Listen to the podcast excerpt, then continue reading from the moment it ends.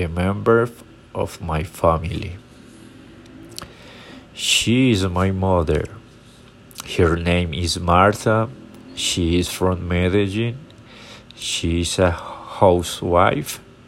She likes hot dogs and novels TV. She doesn't like cats or running.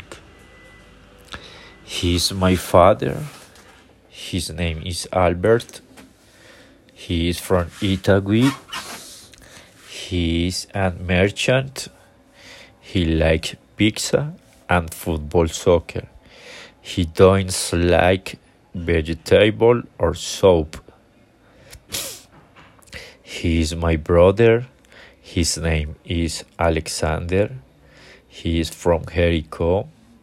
He is a priest. He like dog and read books.